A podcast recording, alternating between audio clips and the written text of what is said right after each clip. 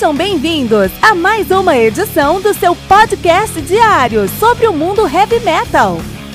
Esse é o Metal Mantra, o podcast do metal sagrado.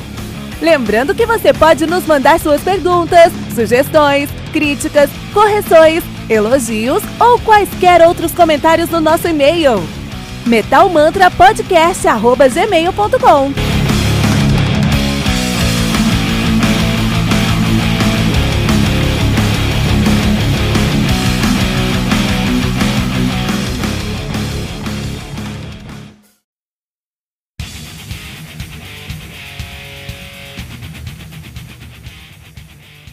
Euthanasia, do Megadeth, álbum lançado no dia 1 de novembro de 94 pela Capitol Records, álbum que conta com 12 músicas, totalizando 49 minutos de play. Megadeth, que fazem aí no começo de sua carreira um thrash metal com muita influência de speed metal, depois já se enveredou para um heavy metal, né? Uh, na atividade de 90, desde 83, os caras são de Los Angeles, Califórnia. Em 83 ele assumiu o nome de Fallen Angels e aí mudaram o nome para Megadeth, ainda bem em 83, estando nativa até 2002, parando em 2002, voltando em 2004, estando nativa até o presente momento. Aqui na nossa Maratona Megadeth, semana passada falamos sobre. Uh, na sexta-feira falamos sobre Countdown to Extinction e hoje, segunda-feira, falamos sobre Euthanasia. Aí você está ouvindo esse episódio no dia do lançamento, né? A maratona aqui todo dia, segunda a sexta, falamos sobre um álbum da discografia, no caso agora do Megadeth. Vamos fazer a discografia Megadeth, né? Então, a vamos falar sobre a formação na época do álbum, né? É a mesma formação do Countdown to Extinction que conta aí com Dave Mustaine no guitarra e no vocal, Marty Friedman na guitarra e no backing vocal, David Ellefson no baixo e no backing vocal e Nicky Menza na bateria e no backing vocal também. Então o que aconteceu nessa época aí do lançamento do Euthanasia, né? No começo de 94 os caras se reuniram já com o Max Norman, que é já o segundo álbum que o cara vai produzir, ele terminou de produzir o Countdown, ele, terminou, ele produziu a Countdown uh, to Extinction, terminou de produzir lá, ele foi o ele foi substituindo o produtor anterior no Rust in Peace, aí ficou no. Gostaram, gostaram do trabalho, trouxeram de volta lá para o Countdown to Extinction e ele continuou aqui também no Euthanasia, né? Uh, e aí, três membros da banda, né? Todo mundo menos o Nick Menza, tava todo mundo morando em Arizona. E eles decidiram gravar em Arizona. Foram para um estúdio lá em Ariz no Arizona, em Phoenix, né?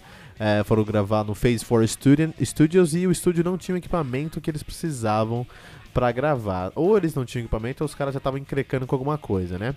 E aí o Mustaine falou: não, vamos gravar no Arizona aqui, porque é isso que a gente tem mesmo, e aqui vamos ficar aqui, mas eles não conseguiram nenhum estúdio. Então olha o que os caras fizeram, os caras decidiram montar o seu próprio estúdio de gravação em Phoenix, né? Um estúdio que eles chamaram de Fat Planet in Hangar 18, cara. Olha aí, cara, né?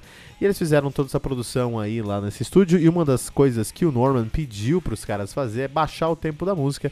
O Euthanasia é mais lento do que os álbuns anteriores, já mostrando aí uma nova direção musical do uh, Megadeth. Então, de fato, esse álbum aqui já não é Megadeth original já é uma, a gente já pode falar que é uma segunda fase do Megadeth, onde o Megadeth está se enveredando para um, um som mais agressivo, mais pesado, mais lento, com influência aí um pouco de groove metal, tá?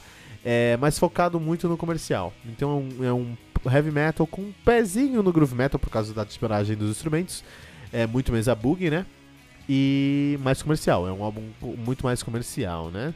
É interessante que tem um, um, um documentário que fala sobre a criação desse álbum, que é o Evolver, The Making of Euthanasia, de 95, né? Se você for aqui na descrição do episódio, você vai encontrar um link para encontrar esse documentário aí e assistir com a gente, né? É, uma outra coisa que é diferente desse álbum dos outros álbuns aí é que esse álbum demorou oito meses para a produção. É um álbum, em geral, mais simples que os álbuns do Megadeth, então eu não entendo o fato dos caras terem entrado, demorado oito meses para gravar esse álbum, a não ser a Megalomania. Então os caras já eram headliners, já tinham assumido um status mundial, já estavam ganhando dinheiro, e eles decidiram aí é, usar todos os recursos que eles tiveram, né? Ficaram oito, montaram um estúdio, ficaram oito meses trabalhando em estúdio para lançar esse álbum, que é um álbum que tem coisas legais. Tem a Tulemundo tá nesse álbum, eu gosto muito de Tulemundo, acho que é um acho que é um, uma música aí que, que traz muito do que o, o Megadeth, é, essa fase do Megadeth, o que o Megadeth pode fazer e o que eles gostariam de trazer aí de sonoridade. Então eu gosto muito de, de Atulemund, mas não é um álbum definidor da carreira dos caras, não. Se eu peço, você pega aí o top 3 Megadeth e o Taneja nunca vai estar nesse top 3 e provavelmente também não vai estar no top 5. talvez no top 10 aí, entendeu? O que é um problema? É um grande problema, né? Então, assim, realmente os caras estavam. Subiu a cabeça ali dos caras, subiu a cabeça. E, mas estão vivendo um ótimo momento, né? Por exemplo, ó, é, para promover esse álbum aqui, eles tiveram um, um show de Halloween no, em Nova York chamado The Night of the Living Megadeth. Eu adoro esses nomes, cara. E passou ao vivo na MTV. Então, antes dessas histórias de live aí que a gente vive tendo nas quarentenas aí do, do mundo, é, o Megadeth já fazia live na MTV, cara. The Night of the Living Megadeth. Acho que os caras deviam fazer essa live de novo aí, né? E foram tocar no David Letterman. Então, os caras já tinham chegado num ponto assim onde eles eram headliners mesmo. Então, por um lado, eles tiveram um grande sucesso com esse álbum aqui, não tão grande quanto Countdown to Extinction, mas ainda assim conseguiram um, um, bastante sucesso, né? Depois eles ficaram 11 meses de turnê. 11 meses de turnê. É, realmente o Megadeth já tinha se tornado aí uma máquina, uma máquina de fazer dinheiro. É, e eles ficaram 11 meses de turnê, que começou aqui na América do Sul, tá? E depois tocaram na Europa, depois tocavam na, na, nos Estados Unidos e Canadá.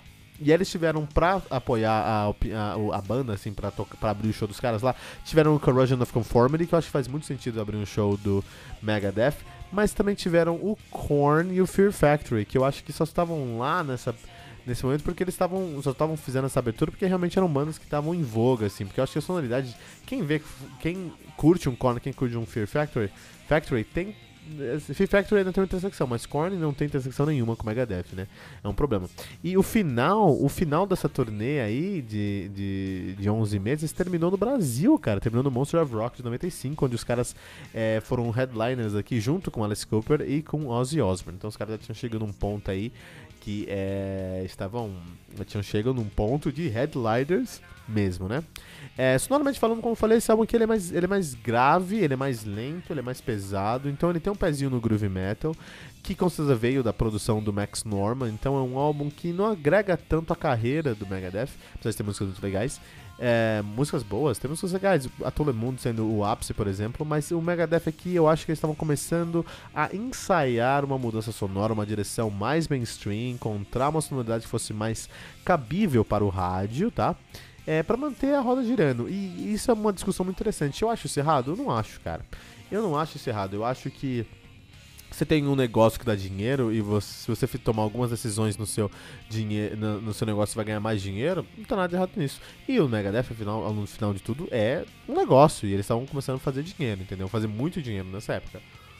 E a recepção comercial que eles tiveram nessa época corroborou as decisões que eles tiveram. Então, assim, é, eu sinto muito porque não é um álbum é um álbum legal, é um álbum que mostra aí. Pra mim é, um, é, o, é o The X Factor do, do Megadeth, cara. Na verdade, todo mundo tava perdendo a mão nessa época aí, né? Lá pra 95 nós tínhamos o, o Dio também, né? Ele, tinha, ele gravou. Nessa época aí, deixa eu ver que ele gravou aqui. É, foi bem nessa época, em 96 ele gravou o Angry Machines, né? E antes disso eu tinha gravado o Strange Highways. Se você olha em 90 o Lock Up the Wolves, depois do Dio, né? De 90, é uma sonoridade muito Dio, uma sonoridade que, que ele acreditava que refletia muito ele, né?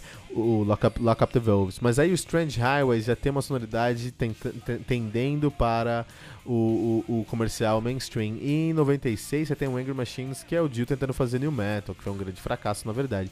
Então todas as bandas estavam meio que tentando se adequar ao momento. O new metal realmente tinha tomado de assalto a, as paradas dos Estados Unidos, é o que estava dando dinheiro. E parece que todas as bandas meio que entraram nessa de, ah, eu sei fazer isso também, vai, vamos ser mais malvado, vamos tentar, vamos, vamos, vamos tentar encontrar essa onda aí. Que eu acho um, um erro, né? Eu acho um erro, mas enfim, todo mundo meio que cometeu esse erro naquela época ali, né? Se todo mundo cometeu um erro, ninguém cometeu um erro. Essa é a suma.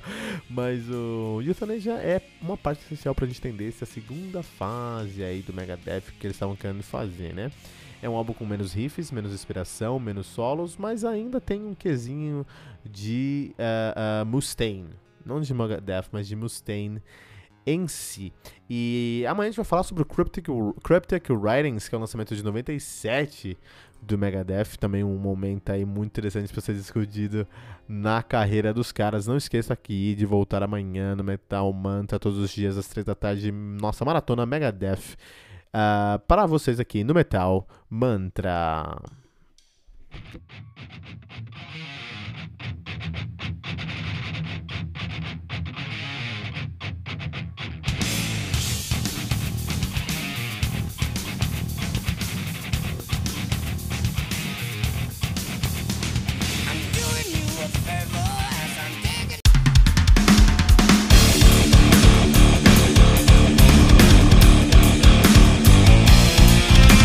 Você ouviu mais uma edição Metal Mantra, o podcast do Metal Sagrado. Apresentação: Kilton Fernandes. Não deixe de compartilhar a palavra do metal compartilhando esse episódio, usando a hashtag Metal Mantra.